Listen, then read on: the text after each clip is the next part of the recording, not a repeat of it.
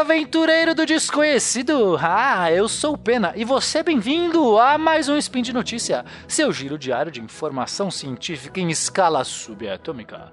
Hoje, hoje eu estou com ele, o mentiroso sideral Felipe Queiroz. É isso aí, Peninha, é isso aí, lindinhos e lindinhas, queridos e amados ouvintes do Spin de Notícia. É um prazer, é uma honra, é uma satisfação estar com vocês aqui hoje, nesse dia 26 Irisian no Decathlon, para trazer os top hits com os maiores sucessos que marcaram a ciência na última semana. E são eles. Elevator to Heaven. É, o Led Zeppelin aprimora suas escadarias e vai de elevador pro espaço. The Great Pretender. Fred Mercury alcança top one Billboard do seu DNA. Então vamos ouvir. É agora. Speed Notícias.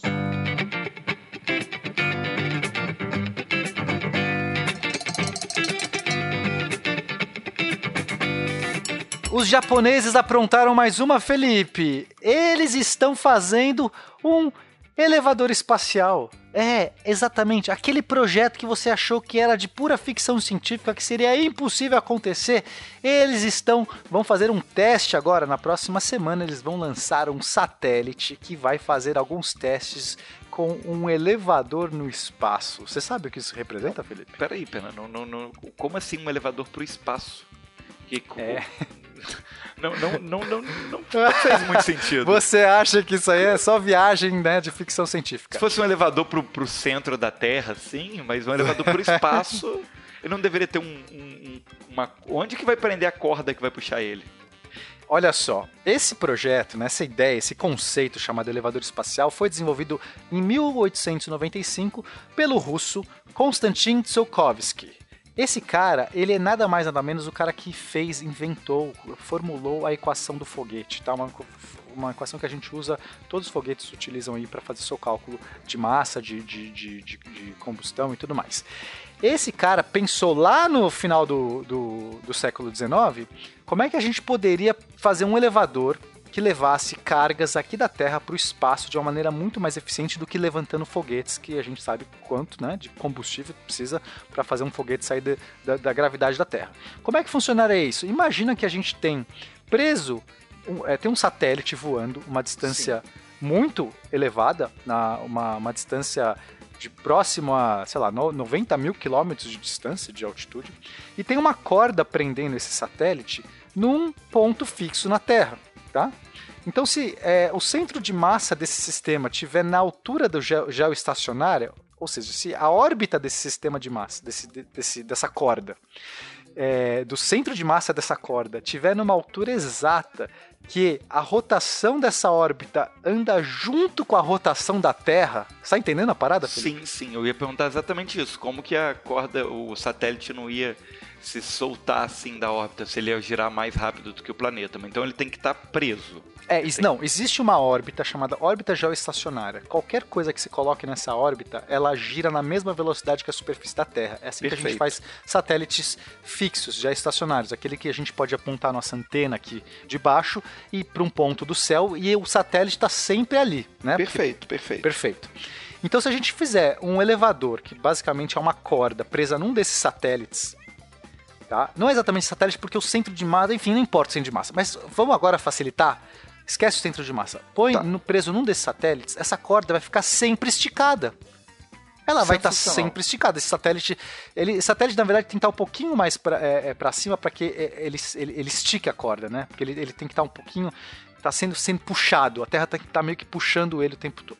Se isso acontecer, é, esse satélite, ele vai- essa corda vai ficar sempre esticada. Agora você pode pôr um elevador nessa corda. Esse elevador, basicamente, tudo que ele tem que fazer é gradualmente, lentamente, mas não tem problema, é muito mais barato, ele vai subindo por essa corda, chega até uma altitude tal e lança o foguete dessa altitude. O gasto de, de- de combustível é mínimo, a energia é mínima, você lança foguetes aí muito mais fácil. É, é, o Ah, projeto tá, é não, peraí, incrível. entendi. Não, o elevador então é pra lançar o foguete. Eu imaginei um elevador tipo bonitinho, assim, que você entra, fecha a porta e aparece lá no- na estação espacial, por exemplo, alguma coisa do tipo. Não, é- é, a estação espacial, inclusive, está numa órbita menor do que essa. Então, sim, você poderia chegar numa altitude tal, no seu ficar no elevador, para o elevador na altitude da estação espacial. Quando ela passasse ali perto, você calcula para o elevador estar tá no momento que ela passa ali perto, você só dá um se desprende ali do elevador e pum, Dá um pulinho. Um... É, você tem que pegar. Você, você, vai ter que talvez corrigir um pouco a sua velocidade. Mas enfim. Você, nada, você, que um, é... nada que um extintor de incêndio não resolva. Nada que um extintor de incêndio não resolva. Essa ideia do, do, elevador espacial, ela já foi trabalhada na ficção científica várias vezes. É um conceito que a gente acredita que é, seria incrível realmente fazer. Só que tem problemas estruturais graves. O primeiro é que corda é essa que vai aguentar essa tensão. De... Gente, é, vocês têm que entender isso. que a estrutura de, dessa corda, primeiro que ela tem que ser levíssima, porque, porque Primeiro que ela é gigantesca de construir, então tem que ser algo que a gente possa construir, é muito difícil. Ela tem que ser muito leve para que a gente consiga efetivamente ter condições de pôr isso no espaço, tá? Tem um problema aí pra gente levantar essa corda, se ela for... Você fala assim, ah, um barbante, um barbante já talvez seja pesado demais se você fizer ele de 96 mil quilômetros, tá? Assim, é um negócio complicado. E além disso, ela tem que aguentar a tensão, a tração que ela vai manter fixa. É, é, e aí a gente acredita que a única estrutura hoje que tem condições de aguentar todas essas características, leveza e, e tensão, é os, são os nanotubos de carbono. Então a pesquisa em nanotubos de carbono, se a gente desenvolver isso, conseguir construir nanotubos de carbono de 96 mil quilômetros de distância, a gente vai poder fazer o elevador espacial. Isso é muito legal. Hoje a gente consegue pena. fazer nanotubos de alguns microns, sei lá, talvez no máximo uns mili, é, milímetros. Acho ah, que é o que a gente... De milímetros para 96 mil quilômetros é viável. Vamos acreditar, quem sabe, né? Mas enfim, o que que acontece? Os japoneses, lá vai os japoneses, eles resolveram fazer testes, tá? Eu não sei se eles já resolveram o problema dos nanotubos de carbono, acho que não. Mas eles falam assim, como é que seria esses testes? Então eles vão lançar semana que vem é, dois satélites e, e, que vão ficar é, na região, numa região no espaço, aí, né, em órbita, não sei exatamente onde, só que esses dois satélites vão ter um cabo prendendo eles dois exatamente simulando esse, esse, esse elevador espacial, e um mini elevadorzinho, tá? Um elevadorzinho de, de, 10, de 3 centímetros de, de comprimento por 2, ou seja, um mini elevador vai ter que subir e descer nesse cabo esticado no espaço. Eles vão tentar simular como seria efetivamente ah, a locomoção desse elevador.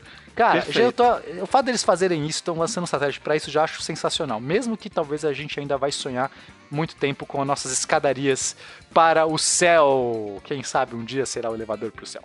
Que coisa linda, Pena, que coisa poética. então vamos para a próxima parada aí, para o próximo hit. Peninha, olha que loucura. É, nós temos agora um grupo de pesquisadores que está aplicando... Peraí, peraí, Felipe, eu desafio você a começar uma notícia sem falar Peninha, olha que loucura. Ah. no, no próximo spin eu desafio você a começar ah. uma notícia que seja diferente. Tá, eu ia falar assim. Afável pena. Perceba que curioso. ok, ok, bora. É, esse, um grupo de pesquisadores está aplicando conceitos de teoria dos jogos da matemática para entender melhor a genética. Olha que legal. Adoro. Mas me explica direito o que, que eles estão propondo. Então, na verdade, a ideia é o quê? É uma visão dos genes como personagens, como protagonistas em um jogo do, de, de, um desses jogos da teoria dos jogos, no caso que a gente está falando de um jogo de sinalização. Certo? Cara, eu conheço esse jogo de sinalização. Ele é um desses jogos famosos da teoria dos jogos. Eu, eu sou um grande entusiasta da teoria dos jogos.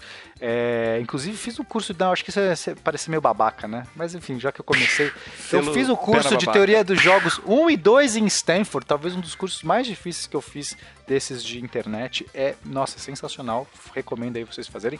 Mas Queridos enfim. ouvintes, é, vocês estão ouvindo o Pena falar isso com um monóculo, tá?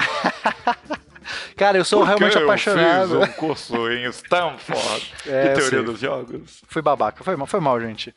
É, vou, vou, me recompor aqui. Aí o que acontece? Esse é um caso, essa, essa, essa, esse jogo da sinalização é um caso aí recorrente. O que, que é esse jogo, Felipe? Ele é um jogo que você tem dois jogadores, tá?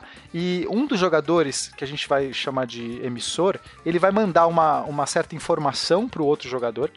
E esse outro jogador, ele, ele recebendo essa informação, vai tomar uma decisão. Ele vai fazer alguma coisa, tá? Então vamos dar exemplos aqui para ficar fácil. Então imagina que você é você é um, sei lá, você é um cara que, que quer brigar, tá? Você, você, você, você, é um Eu brigão. Sou, sou um brigão danado. Você é um Eu brigão. Sou um homem selvagem. Minha Aí- cara de homem.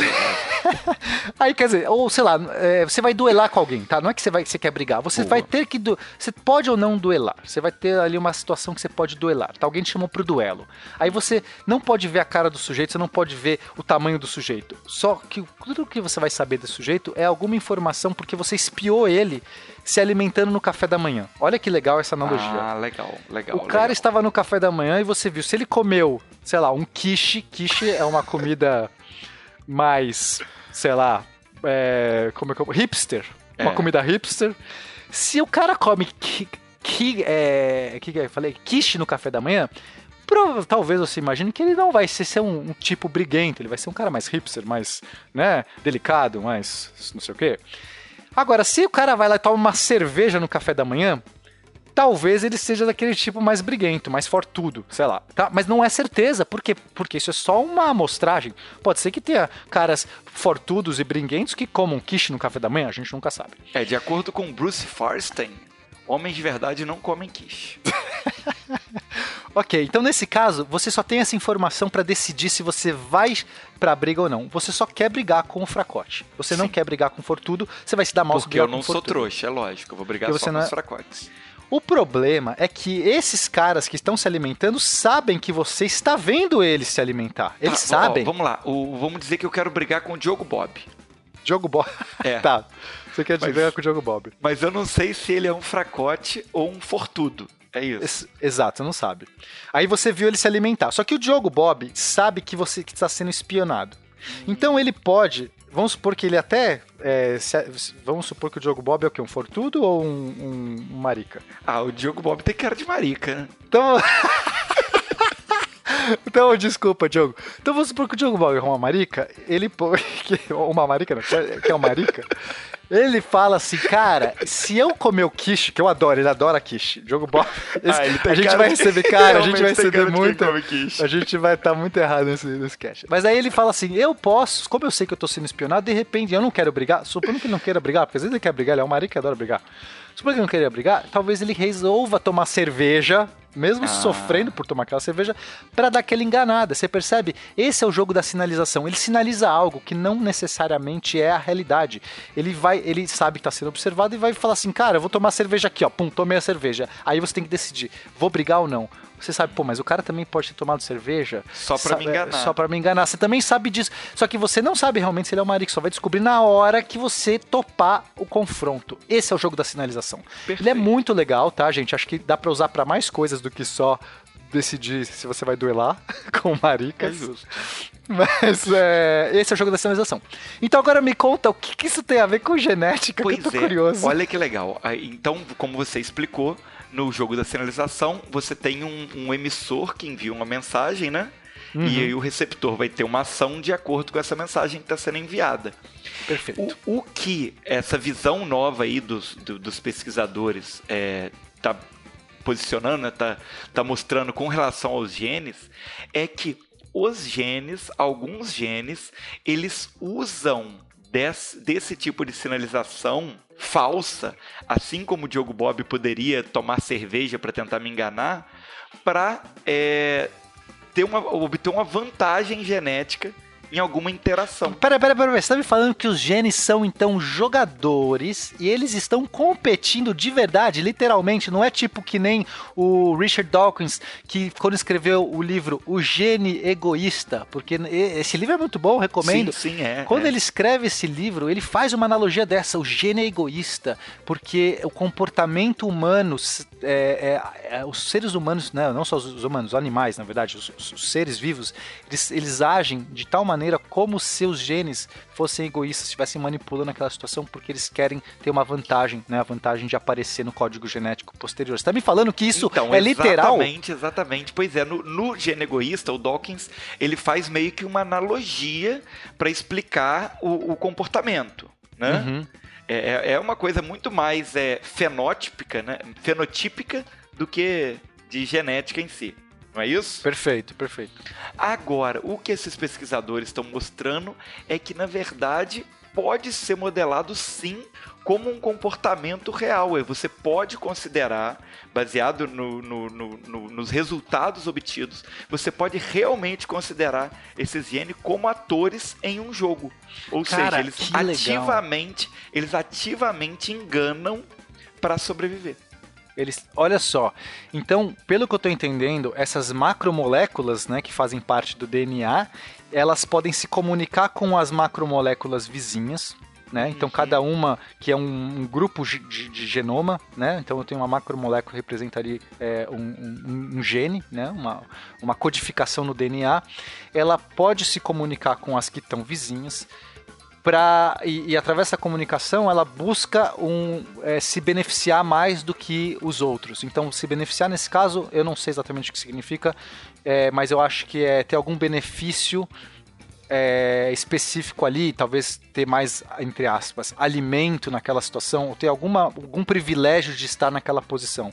É mais ou menos isso, Felipe? É basicamente isso. E, inclusive, é, é isso que explica, por exemplo, o fato de patógenos, por exemplo, conseguirem ser transmitidos aí para os descendentes, pros, pro, dos pais para os descendentes. Entendi. Então um patógeno pode estar é, enganando ali, a, mandando mensagens erradas para os vizinhos para que, que, que, ele seja. Aquela macromolécula lá ache que ele é bonzinho e, e coloque ele junto e mantenha ele, alguma coisa do tipo. Cara, isso é muito legal. Eu, inclusive, vi que existe um tipo. Qual que é o nome do. Já esqueci o nome dos. Trans, transpósons transpósons.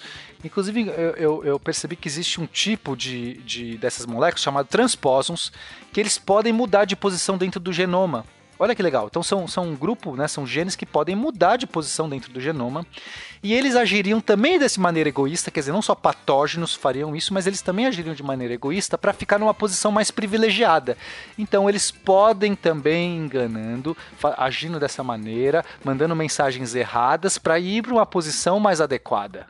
Olha é, que loucura isso. É isso aí, Peninha. Só que não é essa facilidade toda aí, não é bagunça dentro do meu DNA, não. Ah, Por não? Então, o quê? Porque eu, os pesquisadores né, que, que, que, escreveram esse artigo, Massey e Mishra, eles é, introduzem um conceito que é o conceito de sanção molecular. Então, de alguma forma, é, os atores genéticos, as macromoléculas envolvidas, conseguem punir esses outros é, participantes esses, esses do genes, jogo ali, esses, né? Esses uh -huh, outros genes. Esses jogadores. Que têm esse comportamento prejudicial para o genoma. Entendi. Então, no momento. Quer dizer, se o cara consegue enganar e passar ileso, ninguém percebeu, ele se deu bem. Isso Agora, aí. se alguém perceber, né, se de repente ele sinalizar né, muito recorrentemente, ele fica tomando cerveja toda hora ali para enganar, um dia alguém compra a briga com ele e vai ver, era um fracote. É isso aí. Você tá tomando cerveja o tempo todo, era um fracote, era um marica? Virou um fracote oh, oh. e alcoólatra ainda por cima. E esse cara é punido pelo grupo. O grupo pune esse cara de uma maneira exemplar. E isso só, só, faz sentido isso porque isso é realmente um jogo. Quer dizer, se você não tivesse nenhuma chance de ser punido, essas pessoas talvez ficassem indiscrimina indiscriminadamente blefando, roubando, mentindo. Mas existe uma chance de ser punido. E se você for pego, então você tem que jogar. É um push your luck. Você tem que é, é, é, ir, testando a sua sorte até um certo limite. Quem conseguir no limite certo de blefe é beneficiado ao máximo. Perfeito, Aqueles que passarem do limite são punidos. Os que forem menos não se beneficiaram tanto. Eu adoro ter teoria dos jogos. Eu amo teoria dos jogos. Caraca, Felipe, obrigado. Essa notícia eu adorei. Eu adorei. Eu adorei. Excelente, excelente. Palmas para os nossos gênios, né? então era isso que a gente tinha para falar. Novamente estouramos o tempo, fazer o quê? É nossa característica principal. Você que gostou, você que amou, você que gosta de, de, de elevadores e, e, e, genomas egoístas, você dá um joinha pra gente, vai lá, dá um, um, manda um comentário pra, pra gente e fala: Eu amo a dupla quântica, vocês são os melhores, não tem para ninguém. É só isso que eu quero. É basicamente, mande inclusive pros nossos twitters, pra gente poder compartilhar e marcar o Fencas e a galera toda, né? Exato, e para poder marcar as outras duplas, para falar, e aí, e agora? Nós somos os melhores. Nós né? somos as. Cara, sabe o que, que é isso? É o blefe ah. que eu tô usando aqui, cara. Ah, eu sou. É a, a, gente tá num jogo, as dupla, a melhor dupla vai vencer e eu tô aqui no meu jogo e eu tô fazendo meu jogo de sinalização. É isso aí. Estamos Quem tomando quer- cerveja enquanto gravamos esse spin, inclusive. Estamos tomando cerveja, já tô alucinado. Gente, É isso aí, Brutão. lembrando que esse programa só é possível graças ao seu apoio no Patronato, no PicPay, adoro o PicPay, no Padrim, gosto do Padrim, qual que mais tem? Eu não sei mais que No outro. Patreon. No Patreon também. Ninguém, ninguém usa o Patreon, porque tem que pagar em dólar, o dólar tá caro, ninguém usa o Patreon. Então não use o Patreon, quer dizer, se quiser, use o Usa o Patreon. mas- PicPay, usa o PicPay. Usa o PicPay, amo o PicPay. É, beijo pra vocês. Ah, minha arroba, né? Faltou. Arroba underline peninha. Não, desculpa. arroba, eu tô na cerveja, tô na cerveja Cara, brutal. muita cerveja. Tô na cerveja brutal. Fala a minha underline que eu não sei. É arroba peninha underline 13 e a minha é arroba mr Felipe Queiroz. Muito bem. Beijo pra vocês. Beijo, Peninha. Um beijo, seus lindos. E até amanhã.